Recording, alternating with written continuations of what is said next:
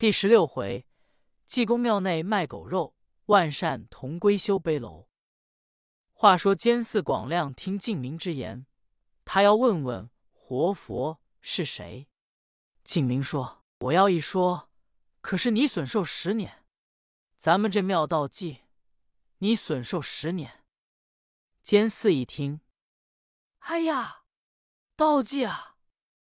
敬明说：“得二十年。”监四说：“那个道济不要紧啊。”敬明说：“你也三十年。”广亮说：“你别闹了，每日他在庙里也不卖狗肉，今日凑巧有人来访他，这如何是好？”哦，有了，几个和尚披偏山打法器，迎到山门。那些人一看，内中没有济公，二位员外先恼了，说。众位，尔等来看，这些僧人都是妖言惑众，装模作样。此处善缘不巧，你我往别处施舍去吧。广亮连忙说：“众位跟我去见活佛来。”二位员外带着众人到山门内，只见济公在大雄宝殿前闭目坐，口中还说：“狗肉六文钱一块。”那两位员外一看，这才说。而等大家来看，这才是活佛罗汉的气象。你我大家上前磕头。监司的广亮一听，把气都气歪了，心中大大的不悦，心说：我等大家披偏山，打着法器迎接他们，他说我们妖言惑众，装模作样，道济这里卖狗肉，他们倒说是活佛罗汉。就见众人跪倒。给济公磕头，济公洋洋不理。广亮恐怕施主不悦，连忙过去说道：“济公太不知事务，众位施主来拜访，如怎么不应酬？”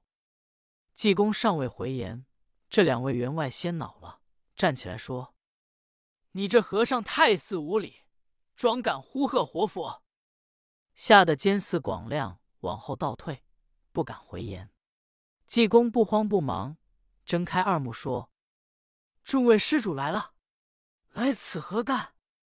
就听那穿白的员外说：“弟子久仰圣僧大名，特地前来拜访问禅。”和尚说：“你馋了，吃一块狗肉吧。”那员外摇头说：“我不吃。”那边穿蓝的员外说：“我也是久闻圣僧大名，特地前来请问禅机，我来问机。”济公道：“饥者饿也，饿了吃一块狗肉。”那员外说：“我二人原本是来问禅机庙里，并非是禅机，乃是因同字不同。”济公道：“这二人原来问禅机二字，我和尚可知道？”那二位员外说：“只要师傅说对了，我二人情愿修盖大悲楼；如说不对，善缘不巧，我二人往别的庙施舍去。”济公道：“你二人听着，山里有水，水里有鱼，三七共凑二十一。人有脸，树有皮，萝卜筷子不洗泥。人要往东，他偏要向西，不吃干粮尽要米。这个名字叫禅机。”二位员外一听，连忙摇头道：“我二人是问的佛门中奥妙参禅之禅，天机之机。”师傅说的这个一概不对。和尚道：“这二人好大口气，也敢说佛门奥妙禅机？好好，我和尚要说对了，怎么样？”那二位员外道：“要说对了，我二人铸银子修盖大悲楼。”之上道：“你二人且听来。”和尚便说道：“须知参禅皆非禅，若问天机，哪有机？”机主空，虚禅主静，静空空静是禅机。二位员外一听，拍掌大笑道：“罗汉爷的佛法，顿开地狱茅塞。来，监寺的看原部伺候。”广亮赶紧拿过元帛、文房四宝。那穿白的员外让道：“贤弟先写。”那员外道：“大水漫不过船尾去，还是兄长先写。”那穿白的员外拿过笔来，又让那面三百多人。众位写原部。”众人道：“水大漫不过鸭子去，还是云外也先写。”众人哈哈大笑。水长鸭子浮，这话更对。那员外拿笔写上，头一笔是无名氏失银一万两。川蓝的员外拿过原部一看，心想：我等皆是来助济公一臂之力，他既写一万，我也不能写九千。赶紧写上无名氏铸银一万两。剩下众人也有写三十两的。也有写五十两的，写银就给银子，写钱立刻就给钱。这些人原来是临安城的深董富户，都是济公平时早画下的，今天特来现场。写完了，那穿白的员外到里面坐下，便告诉道：“我城里关外有十六座大牧场，把大牧场也舍施在灵隐寺庙内修盖大悲楼使用罢，盖完为止，不拘多少。”众人说完了话，告别而去。济公方才问道：“师兄，这些银子可够修大悲楼吗？”监寺的广亮一看，说：“富足有余。”济公说：“你就叫人动工修罢，我到我的施主家住几天去。”说完了话，济公都起一兜狗肉，出离了灵隐寺进士去了。监寺的广亮找瓦木做，则黄道吉日开工动土。新夯定嗓，立柱上梁。过了好些日子，砖瓦俱已齐备，抹缝灌浆，一切修理好了，就少油漆彩画。哪想到好事多磨，那一天有人进来报告，现有秦相府四位管家带着四位三爷在山门外下马。监寺的广亮一看，赶紧往外迎接。书中交代，这几位管家无事不来。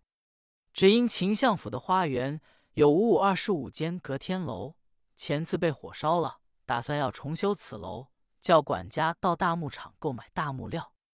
十几家牧场子都说，东家把木料施舍在灵隐寺修盖大悲楼。管家一回秦相，秦丞相说：灵隐寺一座大悲楼，能使多少大木？派秦安、秦顺、秦志。秦明四个人去到灵隐寺，就替我暂借些大木修楼。转年等黄木来了，我必如数奉还。四个人答应，转身刚要走，秦丞相说：“回来，你等到灵隐寺去，和尚借是人情，不借是本分，赶紧回来，千万不可以着人情势力欺压和尚。”四位管家答应出来，到了门房，秦顺就说。这个苦差使派上咱们，一文钱的找相都没有，当这个黑差事。秦安说：“兄弟，你好糊涂。这件事，咱们四个人每人有二千银子进款。”秦顺说：“大哥，你穷疯了，跟和尚借大木，他借了，咱们给相爷派人取来；他不借，咱们回复相爷，哪来的进项？”秦安说。兄弟，你不行，吃这碗饭，寻岔子多，到那去不提说借，就说相爷有玉，拆他的大悲楼盖个天楼，和尚必不叫拆，必托人见咱们，就得给咱们三千两、五千两的，然后再跟和尚借大木，和尚借了，咱们就回相爷，说和尚卖给相爷，相爷再给几千，咱们四个人一分，这不是两头生钱？秦顺了听。说：“还是兄长高明，吩咐外面备马，带着十余个从人，二十多匹马，出了秦河方，一直奔至钱塘门外，来到飞来峰灵隐寺山门下马。门头僧一看是秦相府的管家大人，赶紧过去行礼，往里回话。广亮出来迎接，让四位管家来至里面禅堂，吩咐小沙弥献上茶来。广亮说。”众位管家大人，今天是游山还是逛庙？秦安说：“并非是来游山逛庙，奉我家相爷唐玉，叫你们把大悲楼拆了，修盖相府花园子隔天楼。”监司的广亮一听，口念南无阿弥陀佛，说：“这大悲楼工程浩大，独立难成，多少贵官长者，善男信女，会助资财，共成善举。好容易修盖起来，直奔山门而来，要怒打四位管家大人。不知后事如何，且看下回分解。